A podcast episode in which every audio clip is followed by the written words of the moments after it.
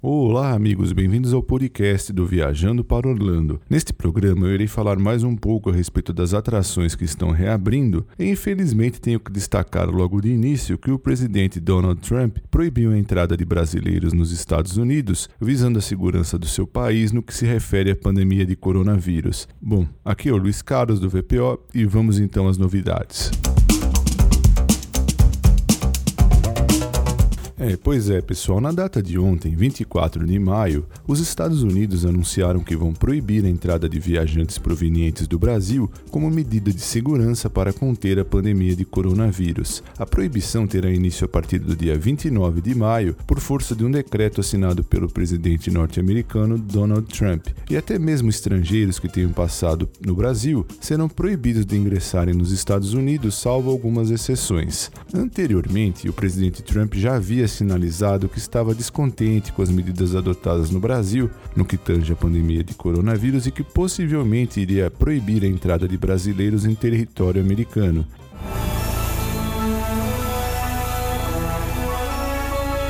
Bom, vamos falar agora a respeito das boas notícias. A Universal Parks and Resorts anunciou seus planos de começar a reabertura em fases do Universal Orlando Resort a partir do dia 5 de junho. A reabertura será cuidadosamente gerenciada de forma que incluirá uma vasta gama de novos e aprimorados procedimentos de boas práticas de saúde, segurança e higiene, sempre com base nas diretrizes do CDC, o Centro de Controle e Prevenção de Doenças dos Estados Unidos, e das autoridades de saúde. A reabertura incluirá os parques Universal Studios Florida, Universal Islands of Adventure e Universal Volcano Bay. A visitação durante esse período será cuidadosamente gerenciada. A Universal escalará em breve os membros da equipe para treinamento dos seus novos procedimentos. Será realizada uma prévia para os membros da equipe nos dias 1 e 2 de junho para que os novos procedimentos possam ser praticados e refinados. Também um número limitado de pessoas será convidado a visitar os parques nos dias 3 e 4 de junho, e à medida que a Universal continua a se preparar para a abertura em fases, o público em geral será admitido a partir de 5 de junho. Os novos procedimentos de saúde, segurança e higiene cobrem cada etapa da visita de um visitante, como eles chegam, como interagem com outras pessoas, como experimentam as atrações, passeios e shows e como fazem as refeições. Dentre os novos procedimentos que serão adotados, os visitantes e os membros da equipe devem usar máscaras faciais e observar as diretrizes de distanciamento social. Visitantes do parque temático, bem como os membros da equipe da Universal, devem realizar verificações de temperatura antes de entrar no local. Aqueles com temperaturas iguais ou superiores a 38 graus não poderão entrar. E além do uso de máscaras faciais e medição de temperatura, os visitantes podem esperar o seguinte quando quando visitarem o Universal Orlando: estacionamento com espaçamento entre veículos, visitação diária ao parque controlada e reduzida, número controlado e reduzido de visitantes em atrações, shows, assentos nos restaurantes. Algumas áreas e eventos podem permanecer fechados por enquanto. Uma maior limpeza e desinfecção de locais de alimentação, veículos das atrações, banheiros e outros pontos de contato frequentes que vão além dos procedimentos de limpeza já rígidos da Universal. Práticas de distanciamento social em todos os locais do parque, dentro de atrações e filas e em restaurantes. Uso de filas virtuais em atrações selecionadas, pagamentos sem dinheiro e procedimentos sem contato sempre que possível. O Legoland Florida Resort, que havia fechado suas portas no dia 15 de março, também já anunciou que obteve o sinal verde do estado para reabrir no próximo dia 1 de junho. E no site da empresa informam que, como a saúde e a segurança dos visitantes e funcionários continuam sendo primordiais, irão implementar um extenso plano de medidas que inclui capacidade reduzida, pagamentos sem dinheiro, práticas sociais de distanciamento e regimes de limpeza aprimorados. Thank you.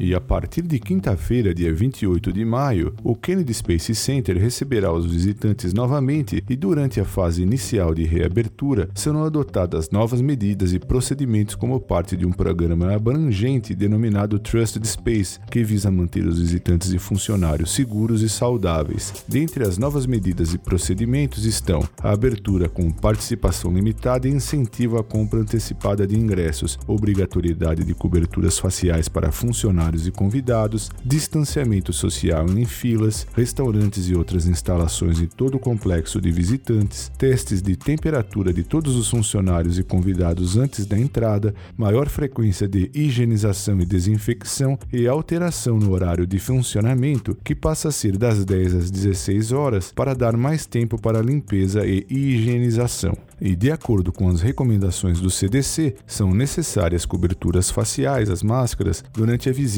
As coberturas para o rosto devem ficar bem ajustadas e cobrindo boca e nariz. Também com base nas orientações das autoridades de saúde, qualquer pessoa que mostre uma temperatura de 38 graus não poderá entrar, nem todos aqueles que o acompanham.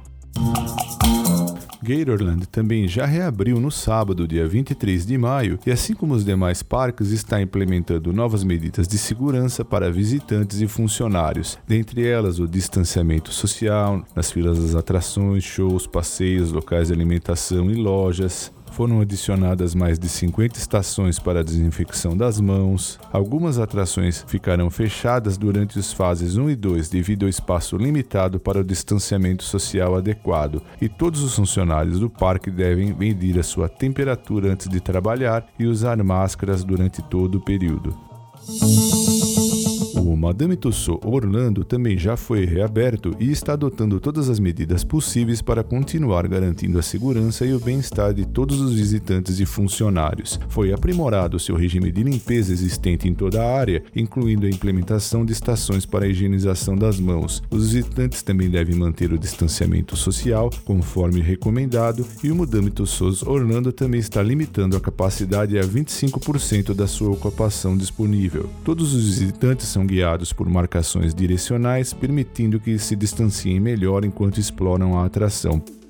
Outra atração que foi reaberta foi o Sea Life Orlando, que voltou a funcionar, sempre zelando pela segurança e o bem-estar dos visitantes e funcionários. Segundo consta do seu website, o Sea Life Orlando está tomando todas as medidas possíveis para continuar a garantir a segurança e o bem-estar dos visitantes, funcionários e dos animais. Isso inclui a implementação de sistemas de limpeza aprimorados em toda a área e o aumento da limpeza e higienização das estações. Estações de higienização das mãos também estão disponíveis disponíveis e o estabelecimento irá funcionar com capacidade limitada, de acordo com as recomendações governamentais. Devido a medidas de segurança adicionais, alterações na operação podem resultar em acesso limitado a determinadas experiências, e dentre as atrações fechadas temporariamente estão os elementos interativos, a piscina interativa e a área de recreação infantil e a atração Orlando Star Flyer também já está em funcionamento no Icon Park.